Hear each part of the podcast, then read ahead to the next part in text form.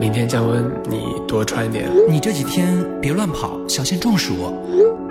爱是因为你而愿意熟知另一个城市的阴晴冷暖。怎么又在加班了？要早点休息啊，不然我会心疼的。爱是因为你而想加倍努力，创造属于我们的未来。多喝水，吃早餐没？出门戴口罩。又喝酒了，别老玩游戏。爱是因为你而不厌其烦的变成讨厌的唠叨鬼。和美好的爱情相遇，和美好的声音发生关系，爱上男生，爱上男生。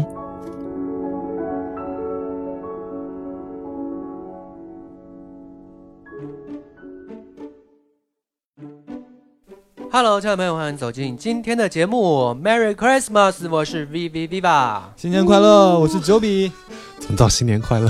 是 Merry Christmas。，and Happy New Year。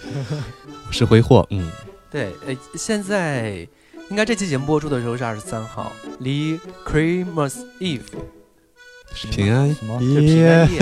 哦，你看你就不懂我们这种高端人士的术语。不懂，对啊，我们全都说英文，就平时就我中文也不是特别好，就是呃 always 就是说一些 English。不是 Christmas 吗？平安夜 Christmas 怎么说 Eve，哦，对啊，前夜吗？对啊，天哪，你们的 level 真的好 low 哦！挥霍好像不太懂英文，但是你说的对吗？怎么 对啊，我们都不知道他说的对不对那就音表示怀疑？就是可能伦敦音大家听的不是特别习惯，就大家听惯了美音。然后我们今天要跟大家来聊一聊，其实圣诞节，圣诞节，去年圣诞节你们怎么过的？一时想不起来。圣诞节好像是在加班吧？去年圣诞节，我去年圣诞节一个人过的，特别的笃定。我印象当中特别清晰，是我当时下了班之后，然后穿过了三里屯儿。三里屯儿当时呢有摆摊儿的卖苹果的人，以及有一些情侣在拿着玫瑰花。然后呢，旁边有一些老头儿老太太，然后在哎买买枝花吧，买枝花吧，然后在吆喝着，然后我就从人群当中穿过去，一直走过了三里屯儿，走过了长虹桥西，呃，然后一直走到了那个团结湖地铁团结湖地铁站那边坐的公交车回的家。记得这么清楚，对，回了家之后呢，就一个人在家里面，应该百无聊赖的发了一条朋友圈，但是也不知道现在也忘了什么状态，应该就是一些什么有的没的无病呻吟的一些情感鸡汤文吧。嗯，经常发这种东西啊。对，就像挥霍现在挥霍现在发的东西一样。情感博主就是发这种东西是西。哟，对，我突然觉得突然想不起来去年圣诞怎么过的，好像有点惨哎，嗯，都想不起来了。应该也是在加班吧，或者在上班。嗯，没有印象了。你们之前有印象深刻过的某一年圣诞节吗？我在老家的时候过圣诞节，会跟着我姥姥去教堂过。啊，嗯，就我是最有最有氛围的地方。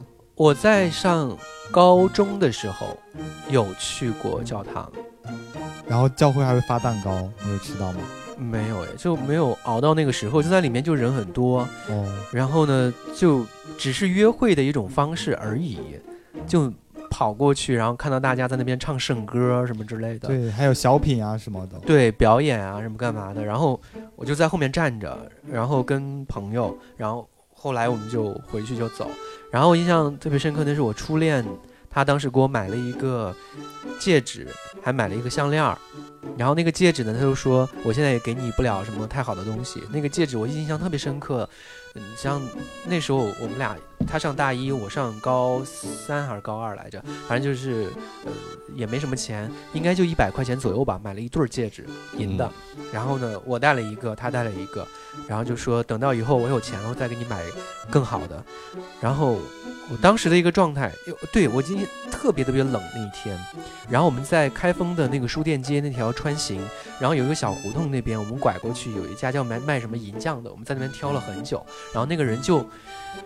神情很恍惚的就看着我们两个，哎，因为我们两个分别都在试，他以为是我们要给女朋友买，嗯，然后结果就是他买了一个，完了之后另外一个要给我试，完了之后就都带的合适了之后呢，然后他就结账就买单然后就走了。那个人我印象挺深刻的是一个还没那么中年的一个大妈，然后就那么疑惑的看着，就哎这这两个人怎么回事？你们两个都是男的吧？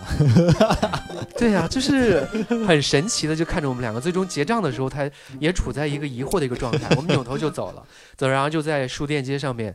然后呢，他习惯性是走在大街上是搂着我的，嗯，很而且好啊，很喜欢。他不是搂着肩膀的那种，他是一定要搂你腰的。哦，就是这个是让我觉得很尴尬的一件事情，就是搂肩膀吧，两个男生在一起走着，我也会跟同学在一起走，也会搂肩膀。可是一个人搂你腰这件事情就不太一样，就很暧昧的一种状态。嗯然后那天我们呃戴完戒指之后，天特别特别晚，完了之后我们就晚上一起去吃了一顿挺丰盛的一顿晚餐。就是他是一个很有仪式感的一个人，然后呢那时候对我来说无所谓了，因为我。穷人的悲哀嘛，就是你 不需要干什么事情，觉得这些节都是给那些有钱没地儿花的人过的。倒 也是，对啊，就穷人的话，谁谁管他过什么什么节？没有钱，能不出门就不出门。你在说我吗？对，然后那天就一起吃了个饭，吃完饭之后，我们回到就回到家里面。当时我印象特别深刻，他跟我说了很多的情话，说了什么情况呢？大概意思就是说我希望我们两个能一直走下去，然后等到我大学毕业了，然后你这边也大学，就是他应该会比我先大学毕业个两年左右吧。然后说，呃，我大学毕业了之后会在这边待着，然后打工两年的时间，工作两年的时间，然后赚钱，赚够了钱，等你一毕业，我们两个就移民到海外新西兰或者什么地方，然后在那边就结婚什么干嘛？因为他妈妈知道我们的关系嘛，他说，呃，如果后面我们在那边能生活的好了之之后呢，把我们的父母可以都接过去那边，然后等到他们在异国他乡的时候，你跟他们说这件事情，他们接受也得接受，不接受还得接受。对，然后他就一直在规划我们的整个的蓝图是什么，但是我到最终分手的时候，也没有想到他那个蓝图，也就是说，我必须要跟他考到同一所大学，嗯，就是他不允许我去外面去上大学，所以我们两个到最终分手也是基于中间的这个点没有设计好，他没有想到我要去外面去上大学，然后就跟我说你去外面上大学我们就不能在一起了。他是一个控制欲特别强的狮子座，八月八号出生的。对但是当时他跟你说这些话，应该还是会觉得很幸福吧？对啊，我当时就觉得我是被他这些这些话给骗到手的。就是有一个人把你们的未来都规划好了。对，你知道有些人呢，他就是，呃，身无分文，就是没什么太多的钱，也没有什么太多的才干，也外貌也不出众，但是他们就有一个说情话的嘴，对，就是想象力很丰富。对，然后对然后把你忽悠的一套一套，觉得哦，是这天，好浪漫，你知道，而且对双鱼座那时候的双鱼座来说，就真的是觉得浪漫到极致，有一个人永远在对你说情话，对呀、而且高中生的时候，对，就觉得啊，爱情就是一切，奋不顾身。为了他，我可以跟家里面人怎么怎么样，什么跟父母怎么怎么样，跟我姐姐姐怎么怎么样都无所谓。我甚至连学都可以不不要上，但是我必须要谈恋爱。嗯，那中间分了几次手之后呢，才意识到啊，学还是要上的。对他养他没有办法一直对你的未来负责任，所以在那个时候，我很庆幸我自己还是残存了一些理智的。那如果现在有一个人站在你面前跟你说这些，嗯把你们的未来规划的好好的，嗯，你会跟他在一起？我还是会感动啊，在一起就是一辈子可以吗？就看我喜不喜欢他了。在那个状态下，其实那时候我没那么喜欢他，我那时候真的是感动，他对我很好，对我好到迄今为止，就这么多年过去了，还没有一个人对我像他对我那么好。就我当时一直跟他说，就是你比我爸妈对我都好，嗯，然后他把我照顾的无微不至了。然后如果现在再遇到一个这样的人，我觉得可能就是会感动，但是未必会跟他在一起。如果你也很喜欢他呢，但是他说他的条件就是你们俩要一起去国外，就是如果很喜欢他，可能就当时就两人赶紧啪啪，就是管他后后面是什么，就是说情话的目的不就是为了调剂一下气氛？不是啊，他就他就可能下个月就要出国了，希望你跟他一起。嗯，不太可能。哦，还是理性战胜了感性。对啊，我去海外干什么呢？对啊，这是这所以这就是有一个问题啊。对啊，就是我卖淫现在已经过了最佳的年纪了，没有啊，你不是刚二十几岁吗？不是十几岁是卖淫的最佳年纪啊。是吗？那我还有一年的时间。然后后面的圣诞节还有什么比较难忘的应该就哦，对，有一年，有一年圣诞节，我跑了很远去另外的一个城市去给去跟一个人过圣诞节。我当时记得特别清楚，我买了一个德芙巧克力，他买了一束花，在车站去接我，然后约我们第二天去五星级的酒店，然后一起去吃一个自助餐。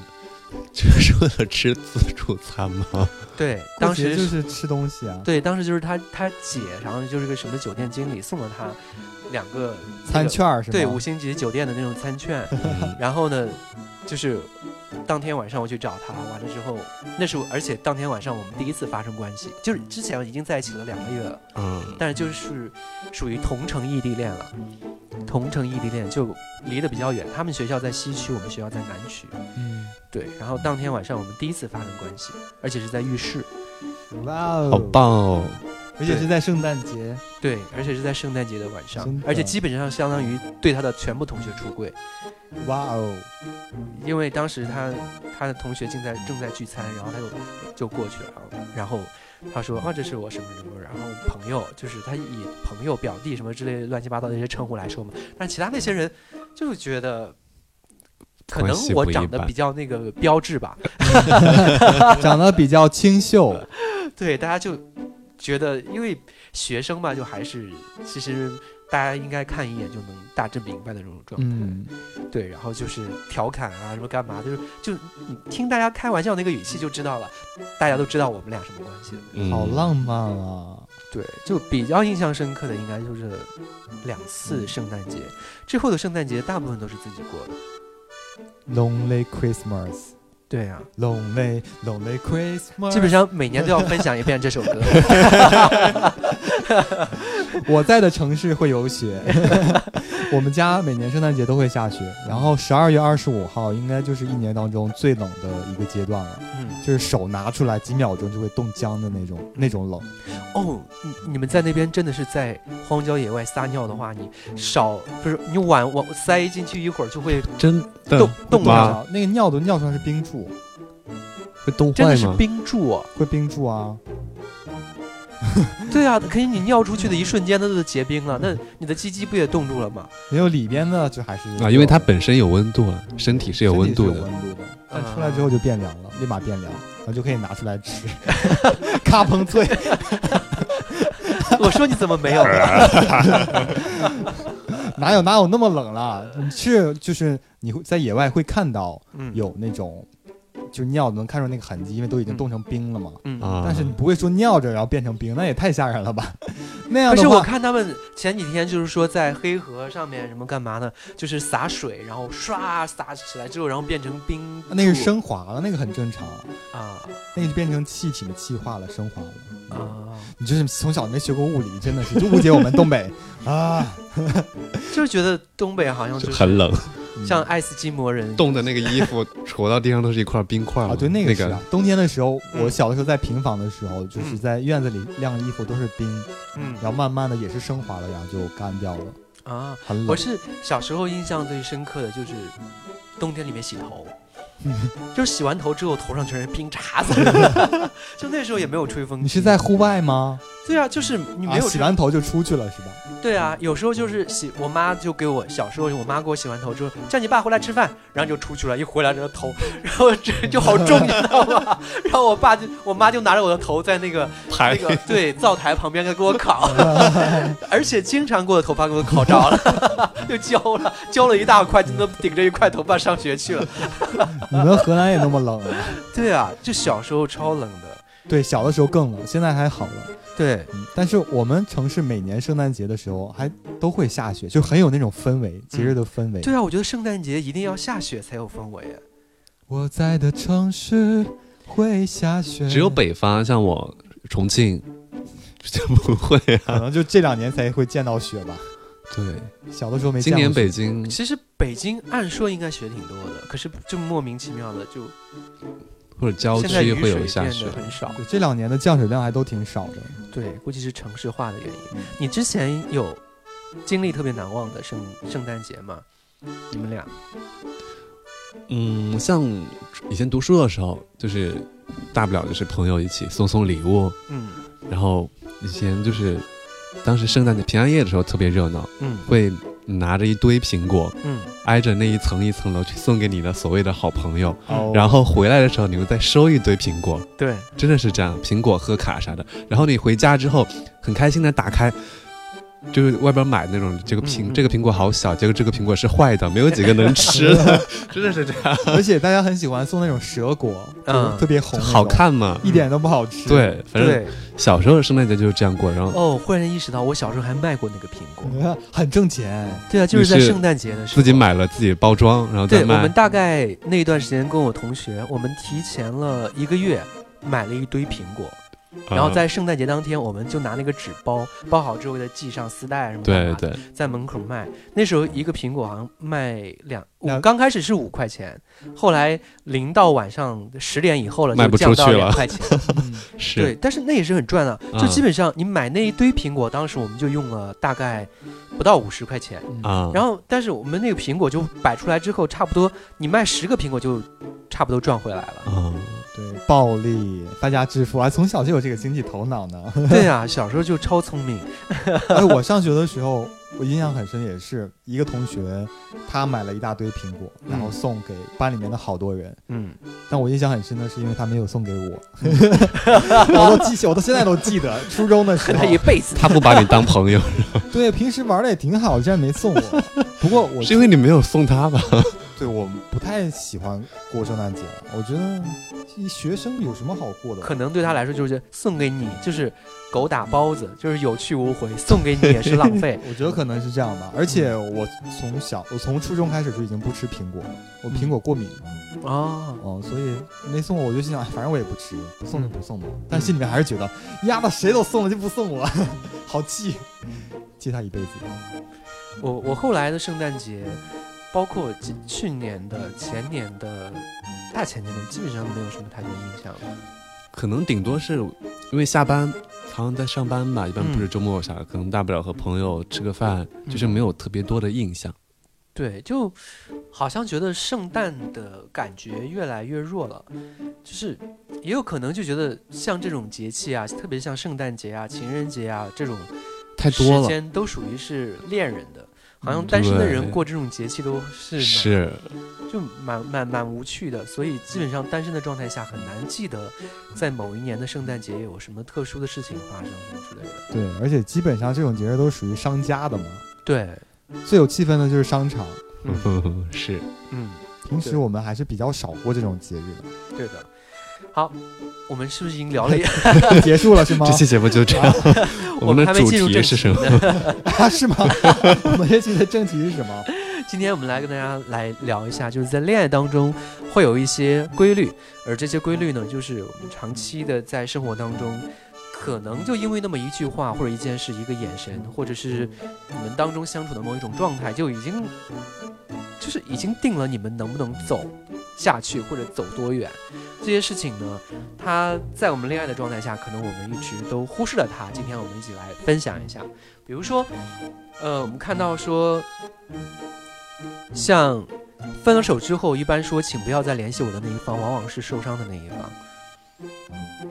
我觉得是，我是那个经常会删了别人说不要再联系我的那个人，但是真的是很难过。心里边很在意。对，就是因为太爱了，所以害怕再被伤害一次，所以就果断的站起来去，就是最后的自我保护吧。嗯，就最后的自我保护，就跟上一上一次我们聊，就是分手以后还不要做朋友这件事情差不多的。是，就往往刚开始说删掉对方，就是不要再联系的那个，应该是爱的。当然，除了那种已经找到下家的那样子。就是我有的时候，我虽然没有什么感情嘛，但是有的时候也会拉黑别人或者删掉别人。当时删的时候也会有一点伤心，嗯，就觉得妈的，怎么又是骗照的？人家就是看你照片之后不喜欢，把你拉黑了。没有啊，就是加的时候看长得挺好看的，然后一看，哎这应该是网红吧，都不是本人，但是心里面还是会觉得啊，怎么又是？我是曾经有被一些人拉黑过，还蛮难过的。就是一些朋友我认为我跟他是好朋友，但是就有一天忽然间就把我给删了，然后就我当时第一个反应就是，哎，是我自己产生了什么偏差吗？就是我误以为我们是朋友了吗？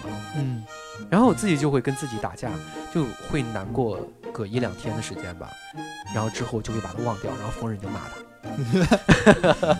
你可以试着把他加回来。我有一次跟你的情况很像，我以为我们是朋友，嗯，结果那天发现，哎，把我删了，嗯，然后呢，我我肯定是给他发了信息之后，然后提示不是好友嘛，嗯，然后我就点添加好友，嗯，然后我说你怎么把我给删了呀？嗯，然后加了回来，他说啊，那个清好友的时候那个软件误把我给删掉了。我说那好吧，天呐，这种谎言你也信？我也觉得。我说好吧，然后过两天呢，你把他你把他删了，他又把我给删了，那个软件又起作用了，妈的，伤了我两次，你让人家删了好吧？你怪谁？我也是信了他的鬼话。还有一个说，爱情再伟大也改不了一个人的本性。哎，你们最近有了解那个新闻吗？就十四岁的小孩把他妈妈给杀掉那个，然后他捅了十几刀，回归到学校，然后大家都对就不让他不让他回学校，然后他们村里的人也不让他回村里面。但是他最终的一个结果呢，就是在长沙那边有一家类似于像孤儿院这样一个地方，一个学校收留了他，而且学费全免。就是有专门的人去管教他吧。对，嗯，一个十四岁，就是大家都骂他，就说你这个人畜生不如人，干嘛？确实很可怕他回了一句：“我杀的是我妈，关你们什么事儿？”对啊，就很吓人，我是觉得很吓人。但是为什么？为什么他？就是因为好像学校里面发生了一个什么样事儿，他妈就管他，妈就跟他说：“啊，你不应该怎么怎么样，你不要再怎么怎么样了。”然后就是呃，不可能类似于简单到写作业这种事情吧，就是说你那个什么要好好完成作业啊什么之类的，不要老是出去玩什么之类的。然后他一气之下就把就他妈说完他之后就回去睡觉去了，就回到卧室去睡觉了。然后他又拿了个刀把他妈给杀死了，就捅了好多刀，那好可怕！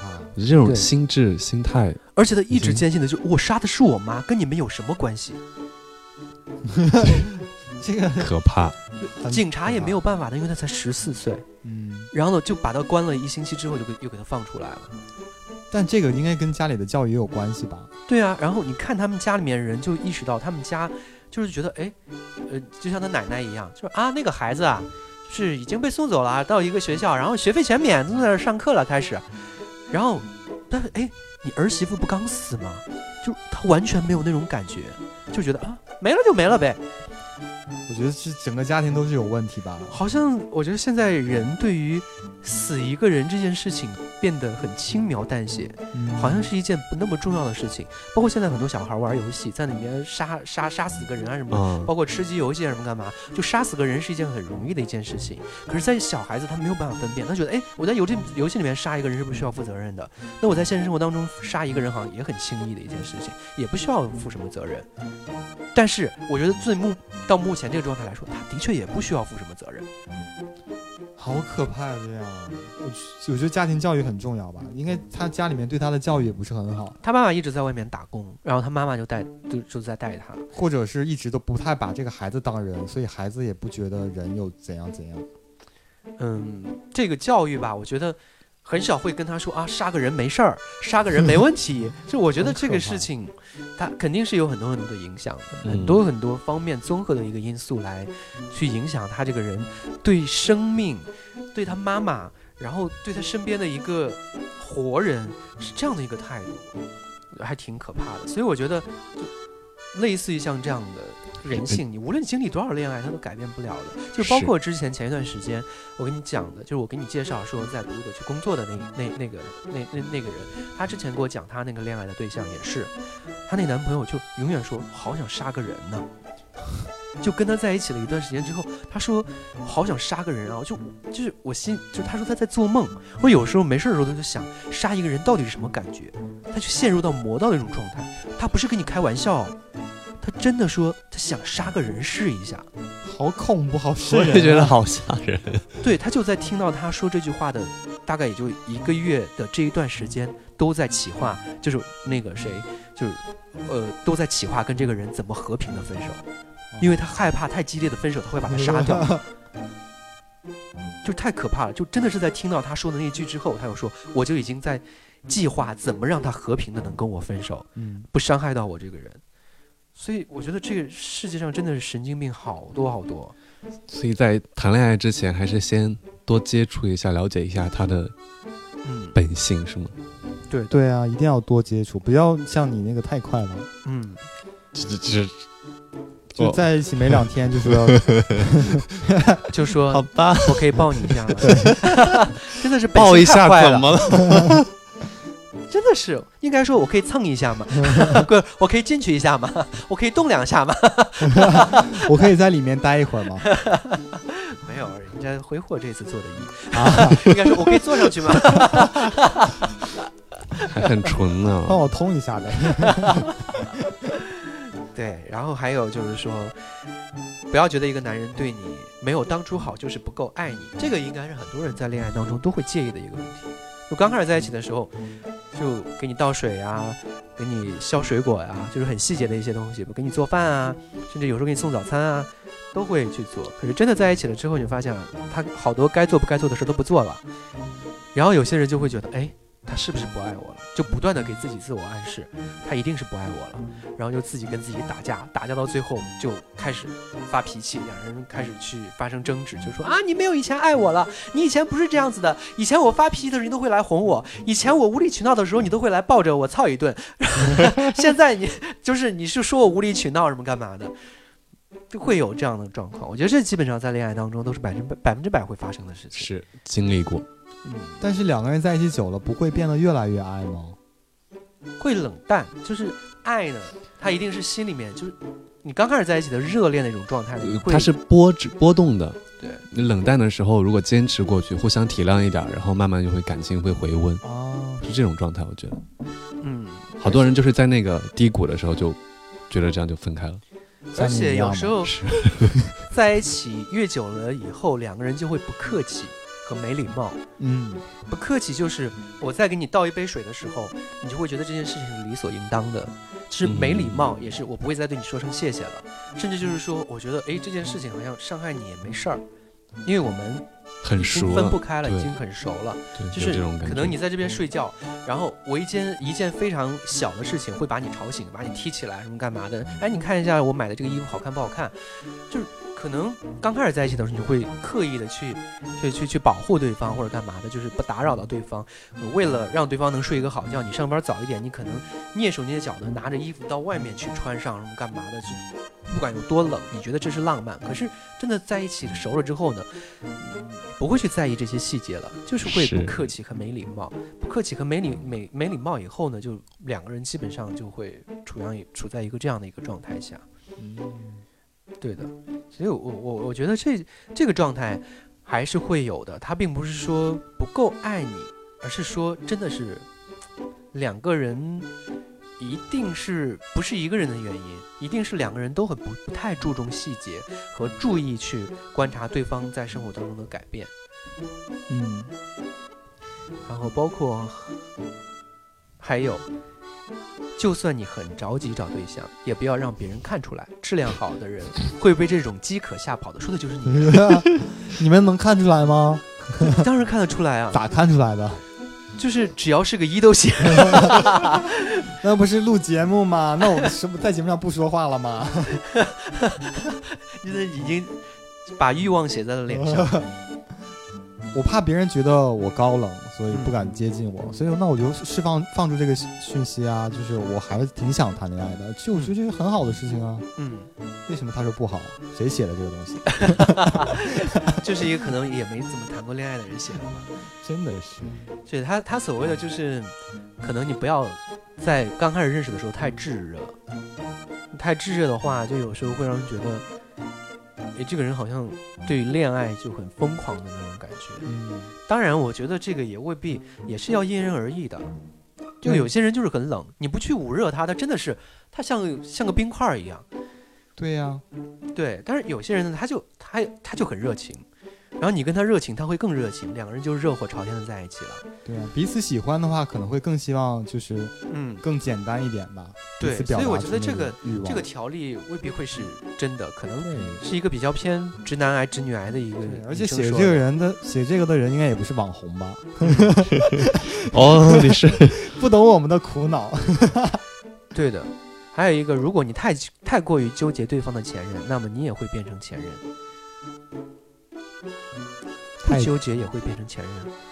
嗯，所以我们今天就推翻这些定律了，是吗？对，就是，嗯，如果他的前任不会隔三差五的来，或者说是出现在我们生活当中的话，我觉得不会有人会刻意的去提这件事情吧。嗯，如果他跟他的前任是好朋友呢？我看了我们之前那期节目的留言，嗯，其实好多人都还是挺不能接受，嗯，自己的对象跟前任还有来往有交集的，对，就是放放过他也放过自己，是吧？不然让你的现任怎么想，让他的现任怎么想？对对对。比嘎就啊！忽然间鼻子痒痒的。怎么了？有 有人在想你，是我们家的蛋白质进你鼻子里了吗？对的，要怀孕了，要生了，留下来，我要。对，然后我我我觉得其实对于这种状态，各种各样吧，我觉得未未必有些人会在意，有些人未必会在意。他只要不出现在我的生活当中，或者说两个人余情未了，我也都还能接受。嗯，对的。然后。如果你老为自己找理由，多半是因为你不够爱对方；如果你老为对方找理由，多半是因为对方不够爱你。好像很有道理。对呀，这句话我觉得还是对的。就是在恋爱当中找理由这件事情，真的就是给自己的一个心理安慰。大部分状态下就是自己一直在安抚自己，坚持，坚持，继续爱一爱，可能他会变好。然后。先自我暗示，暗示完了之后，当别人讲到，哎，你男朋友好像怎么怎么样呢，就觉得，哎，给他找个理由。就比如说别人说，哎，你这男朋友怎么，那个可能会没有礼貌，说啊，他还小啊，什么干嘛的，不太懂人情世故啊，什么的，你就不断的给他找理由。然后他在生活当中对你可能也属于是。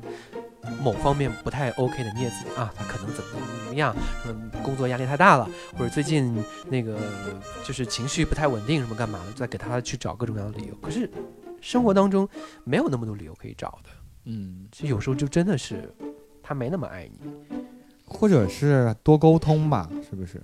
嗯，别让找理由这件事情成为你们感情的一个必须的日程。嗯，挥霍你比较认可的是哪哪哪几条？嗯，就挨着这个，一个人如果欺骗了你一次，他肯定会还会欺骗你第二次。这个我看到这个时候有点想到，就是比如说家暴，嗯，那个只有零次和无数次，对，就类似这种感觉。和出轨也一样的，出轨也是只有零次和无数次。我我身边发生恋爱当中出轨的，基本上都是好几次，对，都是很多次。而且都是诚信的，就是基本上，我觉得很多人恋爱之所以会发生出轨，可能是因为两个人要么时间在一起久了，就彼此没有性生活了，然后他去外面找刺激的；另外一种就是这个人天生的就是渣，天生的就是渣呢，对他来说就不具有说零次和对他来说就是这是习惯。这这是他自己的生活，我就是要去外面去约的。就在他的认知里面，这是一个很平常的事情。对的，对的。或者就是，我倒真的很少遇见那种说生活当中特别爱对方，不对，应该是这么说，我很少遇到就是生活当中，即使是非常非常爱对方还不出轨的人。即使是非常爱对方，也要出轨。对，还会出轨。嗯，不太理解。我我接触到的只是说，因为在一起太久了，嗯，可能是因为分不开了，嗯，但是没有激情，还是会选择出轨，然后双方会互相忍受、互相接受。可能我对于人性没有那么乐观。我身边接触的那些，就是离了自己的男朋友就要哭要闹要死要上吊的那种。可是我明明知道他前不久才跟其他人约了炮呀，就是他把感情和性分开吗？是这这种？没有他，我觉得也不至于吧，也没有说在一起了很久很久。对，然后包括之前我们大家都认为的是一个绝世好男人的，然后在背地里面就在勾引我。谁呀？就好多好多人。你不是知道吗？我知道，我我也不能说。对，我问一下啊，你们知道，我都不知道哎。啊，跳过，跳过，不能说。说的我们好像真的知道。对，所以其实我觉得啊，我对于人性可能没有那么的。乐观，嗯，再看有挨着这个，其实挺有意思的，可以一起讨论一下。就是说什么，真正喜欢你的人不会主动提出来要跟你上床，因为他们害怕破坏自己的形象。不会吧？不会吧？就真正喜欢，就是就会要主动一点，这很对啊，很重要吧？我觉得，嗯，但是得看两个人认识的时间吧。得稍微接触久一点。我觉得他写的这一条更像是上个世纪九十年代的 男女生恋爱的状态。就是，但是如果是，呃，你和一个男的面基才认识两三天，然后或者见第二次面的时候，他就想要跟你上床，你觉得，如果你当时不是那种很饥渴的状态，你应该也不会接受的。没有，如果我很喜欢他，他也很喜欢我，OK，没问题的呀。嗯，而且有的时候情绪上来了，不是这件事情不是要谁先说吧？对啊，你看九比老师都发话了，一个没有性生活和没有男朋友、没有恋爱经历的人，可能你们就是在那个环境下聊聊天儿，然后突然之间音乐响起来了，眼神一对，眼神一对，然后就不自然的就就是吸过去了呀，就亲上了，然后只是单纯的。对，有时候甚至就可能发生关关系完之后，才觉得哎，感觉还不错，我们在一起吧。就约炮约出感情这种事儿，嗯，倒也不是说单纯为了约炮，可能有可能是约茶，然后没想到就是不小心泡上了。对，可能就是我就想去你家里面坐一坐，可能就是我就想抱抱你，说挥霍是不是？就抱着抱着，哎，硬了。嗯，下一次睡觉估计不一样。下一次响应用不起来了。对啊，响应，哎呀，不能乱说话。勾搭的初期，谁要认真谁就输了，至于吗？你不认真也输了。就恋爱当中没有赢家。嗯，就是如果你按这个方式来说的话，就是你如果要是以感激遇见的。感激经历的方式来解读感情的话，你遇见了就是赢了。但是你如果要是以恋爱要不要走到最后来评定，或者说在恋爱当中，呃，能不能得到最持久的幸福来评定的话，基本上你只要开始恋爱了，你就输了。嗯，你就是把自己的快乐和幸福的权利交给了另外一个人。但他这个还是说，就是你们在勾搭的时候，嗯，不要那么的投入吧。别把那些勾搭的甜言蜜语当成是真的话。我觉得真的要去进入一段关系的话，如果双方都是以这样的标准来确定这一段关系的话，我觉得是要认真的。嗯，就是什么样的人会吸引什么样的人。对，如果你不认真，就你对方完全能够感受得出来，对，就有可能他同时就撒一群网了。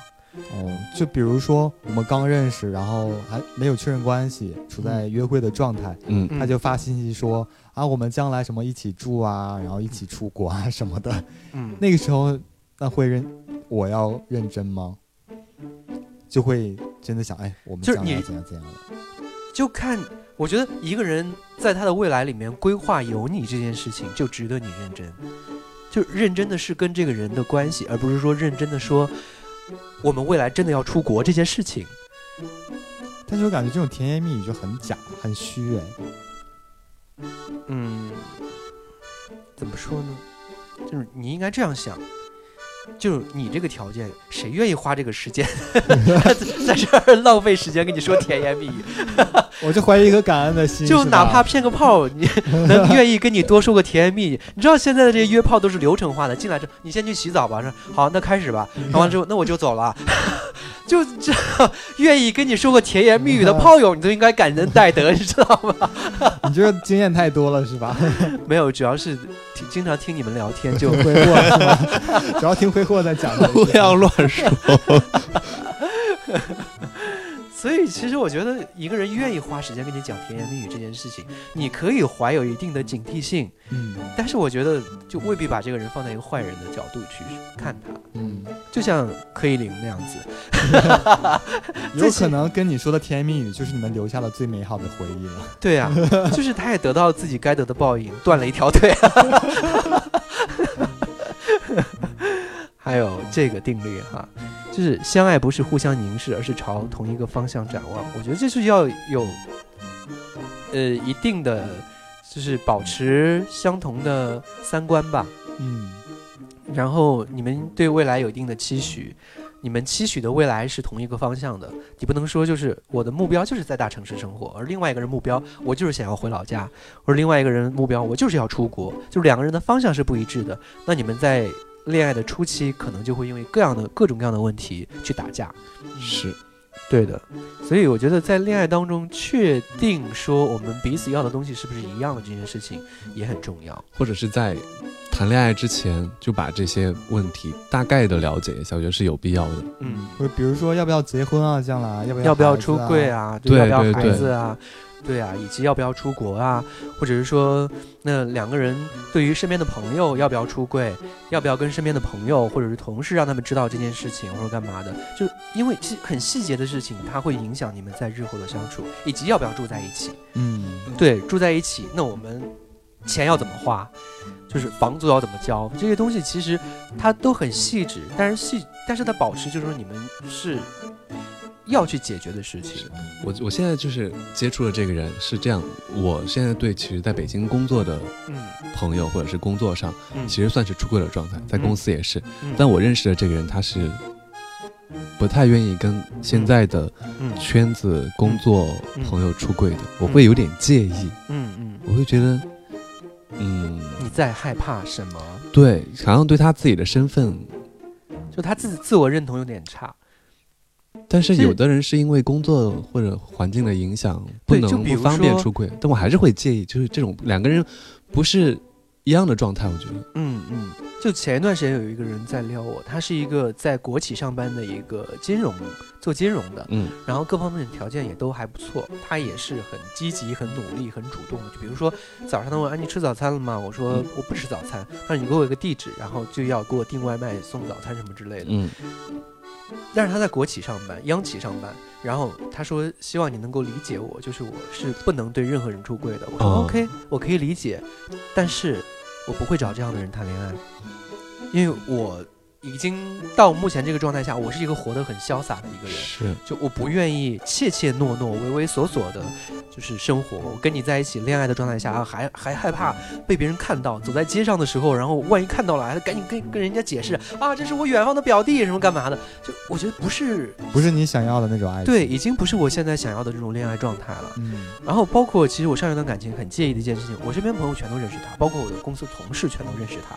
我我也会让他去我公司同事那个去接我，在我的公司座位上面去等我什么干嘛？但是身边没有任何一个朋友认识我。每次他的朋友要见他的时候，他都会跟我说：“那你先走吧。”然后我我问他我说：“你跟你这些朋友是不出柜的吗？”他说是出柜的。我说：“那出柜的状态下，你为什么害怕那些人知道我？你是觉得就是？”拿不出手吗？和我在一起会是丢人的一件事情吗？对呀，肯定会这样想啊。然后他说，也不是，就是不想让他们知道我太多的生活，就觉得他们就是一群不那么重要的吃饭、聊天、喝酒的朋友。他们知道了我太多的生活，会闲言碎语。很奇怪这种说法，不那么重要，为什么要 care 他们的想法？对我，我，我其实有一段时间，我说啊，那好，尊重你。其实虽然说的不太重要，但是在你的恋爱过过程当中，你还是会觉得啊。这是一件很奇怪的事情，会导致最终你们两个分手。对。然后我也觉得，就是两个人，特别是同性之间谈恋爱，最好是要有共同的朋友。嗯，我觉得这一点很重要。嗯，不然分手之后你想干嘛？嗯，没有办法，啥都做不了。嗯，分手之后想干嘛？想要 想要找谁那啥吐吐槽啥的。嗯嗯，我觉得有共同朋友很尴尬哎。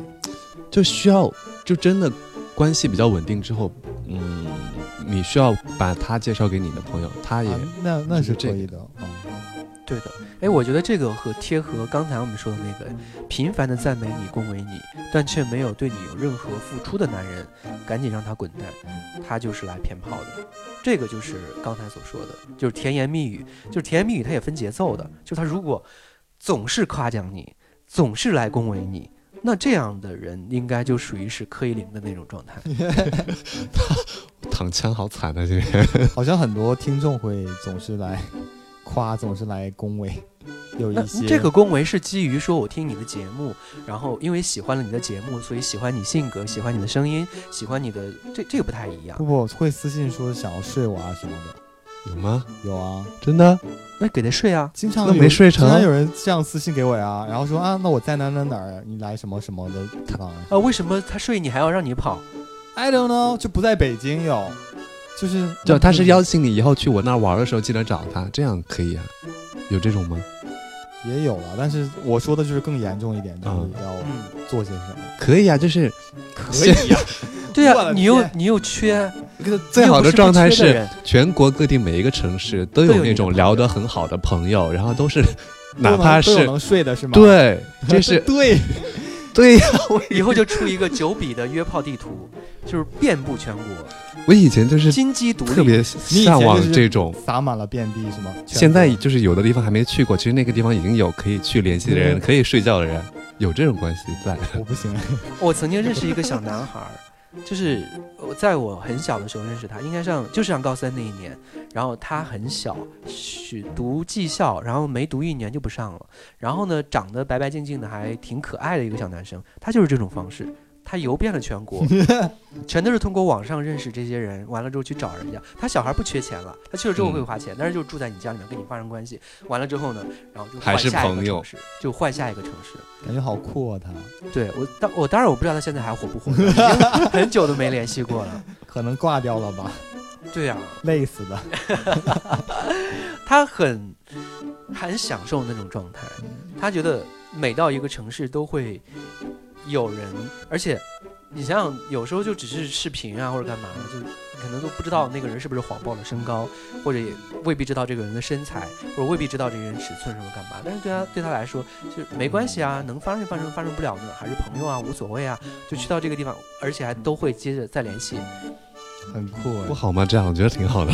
我我我不行，我在那之前那时候那个状态，我就天天觉得那个小荡妇，就天天会这么去 去说他。然后到现在这个状态，觉得活得很洒脱啊。虽然年纪那么小，但是人家就。看人家已经游遍了全国，睡遍了全国，对，睡遍了全国，体验了各个不同地区的男人的风土人情。下一次可以就是睡遍五十六个民族。对，我觉得他就可以出一本书，叫《中国各个地方男人睡觉男子图鉴》。对，技术的什么一个评判。哇，他要是就是拍视频当自媒体的话，应该早红了吧？对啊。嗯，所以咱们现在开始吧。我觉得这个很真的很适合你。嗯，你现在又没工作，就出去呗。关键他们又不是不给我买机票。你 先从先从近的地方对，是京津冀是吗？先溜一圈。廊坊。河北的听众有没有？天津的听众有没有？有没有可以睡的那种？不是，联系一下。但这个睡还是得稍微聊得熟一点，然后睡的时候会比较有状态。对，然后多给对方说一说鸡汤，聊聊情话什么之类的。对，我真的很有经验，他会更加的信任你。都是你的经验吧？是啊。你还有哪句话比较能打得动你？有了分歧就要说出来，不然成心病，然后会变成分手导火索。就这个是我认同的。我但是我有一段关系当中，我我当时也是基于这句话，我把它当成一个信条，然后就跟他讲，我们两个的所有的矛盾不能过夜。然后呢，我们无论争吵到什么状态，嗯，就是在睡觉之前一定要把这个矛盾解决掉。就是要不然就是我认我，要不然就是我们分析出来到底是谁的问题，要不然就是说，OK，那这个问题就这样过了，错，然后把这件事情给埋掉，到最终还是分手呀。因为就是每天都吵，倒也还好。那是因为什么？分手的状态就是因为，嗯，我们最终分手是就。不是因为这样的事情，不是因为就是其他的乱七八糟的一些事情吧？可能就是双方有一点点倦了、累了，之类的一些状态，就是他会觉得，哎，我们像完成任务一样似的在谈恋爱。就每次，特别是我们吵架，他都知道啊，就让我睡一觉，明天再说吧。可是我们之前定好了一个规矩，就是睡觉之前一定要把今天的矛盾解决掉。但是能解决吗？会解决啊，就是解决掉，就是要如果实在实在解决不了的话，OK，上一次你道道歉，这次我道歉，对我认错，好，我们把把这件事就翻篇了，以后再也不提了，就吵架也不要翻翻旧片儿，嗯，对，都定好了一些规矩，可是，哎，怎么说呢？就怕天天吵。嗯，那天天要解决问题，那就那就很大的问题了。嗯，你要是偶尔吵架，那我们就一定要解决。如果天天都是处于吵架的状态，那其实翻不翻篇也无所谓了嘛。没有两个人在一起的状态下，你有时候很难抉择，或者很难评判，这是吵架不是吵架。就是比如说，很简单一件事情吧，早上吃早餐的一件，我想吃煎包，你。想要去吃油条，可是他们不在同一家店，我们谁来将就谁？我们可能因为这件事情可能就争执，然后即使争执了，然后今天就我就很不开心，因为我今天想要吃油条，但是你不妥协，我不得不陪着你去吃煎包。嗯，这件事情就在我心里面埋下种子，可能我一天就会不开心。可是你知道，恋爱啊，生活，它就是这些鸡毛蒜皮的小事儿。对，就是这样子的，然后就让你心里面不舒服。可是谁错呢？谁也没错呀。晚上吵架啊，好，下次你想吃去吃，我就陪你去吃就行了，就这么解决。嗯，就是这样子。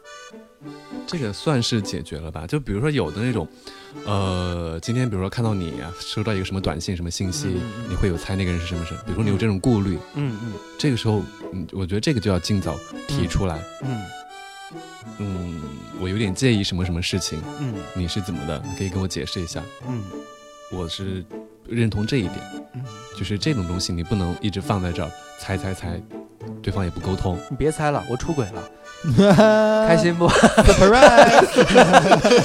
那就 那就那就是能不能接受出轨，然后就就那啥。但可能真的是有这种事儿。我 说啊，你出轨，这我就放心了，我也出轨了，不然我还心有内疚。好，那我们开放关系吧。对，还有翻手机这件事情，我觉得也是很多人在恋爱的状态下会做的一件事情。但是，我觉得翻手机这件事情，一旦第一次从手机里面翻出来东西，就未必它真的实质性翻上东西了，就会有第二次翻。会有第 n 次的翻，因为不信任的关系已经打开了一个口子，它会越撕越大。嗯，对。那我们要不就录这些吧，我好累啊！你累不累？差不多。你觉得好随意啊，现在录节目。那说最后一条吧。你，你觉得还有什么？我这条很很对。嗯。分分合合，分分合合，最终还是要分的。哎，我今天就有一个，嗯，之前认识的一个网友，嗯，是属于。我觉得他人还挺好，但是不能睡，因为他一直有对象。他对象是在北京一个部队的，嗯，他们就在一起两三年，嗯，或者在我认识之前就在一起。然后他，我看他朋友圈，他昨天前天又来北京了，嗯，呃，我就说没有来找我聊天啥的嘛。然后他们就是分合分分合合，一直没有分掉，就最后还是要分啊，那是还没到最后，你知道吗？就是感觉会不会有那种？到最后一一直一直，然后到哪个时间节点就觉得可以稳定下来在一起了。我觉得这个分分合合啊，最主要是看他们分合的目的，有的就是以分手为分手为为目的的分手。这什么意思？就是我就是真的想和你分。有些人是作，有人我我们分手吧，其实他是想作，他想让你看到他，就是以这样的。话来随便就说一下，然后就是，哎，希望你更重视他，或者说，哎，因为一件事情吵架吵到不可开交什么干嘛？你怎么就不理解我？或者你现在越来越越越无理取闹什么干嘛？我们分手吧。其实想要吓一吓你，就是说好，我们不吵了，呃，这是吓一下的这种分手。然后分分合合，我觉得可能那个朋友就是他们俩属于是这种，就是哎，你天天都见不到你，我你天天在部队里面，我们俩都见不到面儿，然后你就分手吧。我跟你这样谈恋爱有什么意义？对对对，有这种。对他可能就是这样的跟他分手，那但是是是作的分手。然后有一些就是我真的是想和你分手，就可能我外面遇到了一个新的或者干嘛，我要跟你分手，分手分。然后后来发现，哎，那个人就跟我骗了个号，骗了个炮，或者就是说啊，他说的挺好的，然后结果到最终了之后发现没那么好。然后我觉得还是你好，我们复合吧。那这种分分合合，肯定到最终还是会分的。因为他的口子不太一样，但最终可能还会再合，就看他什么时候哪个节点死掉了。对，可能这一辈子都是他们两个人 来回分分合合。因为我前一阵子就是在节目里面也说过，我关注过一对 couple 嘛，网上，然后粉丝还挺多的。他们就前几天是第三次分手，我就震惊。就从他们刚在一起的时候，我就微博关注了他，然后我在下面留个言，我说。呃，我关注的唯一一对 CP，嗯，第三次分手，我并不伤心，因为我知道过两天还会再和好的。哎，然后我那条评论的点赞就有八九十个，比我自己微博的赞还多。但是我知道他们即使分，即使过一阵子和好了，还会再分。嗯，但是最终能不能走下去，看他什么时候死掉，会知道。所以两个人相处好难的，还是。好吧，这就是我们圣诞节前夕的一期节目 啊，真的好好快啊！对啊，然后圣诞节希望大家能够和自己喜欢的人度过一个浪漫的、唯美的、难舍难分的一个难忘的圣诞节。希望明年的圣圣诞节的时候，再问大家能够想得起来一八年的圣诞节是怎么过的。对，如果要是你圣诞节单身一个人，没有恋爱的话，那就加到我们粉丝群里面吧。我们粉丝群到时候一起来过个圣诞节。嗯，在群里面大家互相交换一下礼物，就是红包。哦，怎么我给你发八块八，你给我发九块九，我赚了一块一。对，对，然后可以。那就加加微信吧，大写 VJ 下划线 Y A N Y A N，然后到时候我们一起来过一个单身专属的圣诞节线上 party。我们的线下 party 呢？就觉得好累啊，黄掉了，一开就会黄掉。明明年明年再办吧。对，因为最近要搬家，想着就好累啊。好吧，本期节目就这些了，拜拜了。好，圣诞节快乐。好，拜拜，拜拜，拜拜。Ho, ho, ho, bring a bottle of rum. Ho, ho, ho, cream and whiskey bourbon. Ho, ho, ho, bring a bottle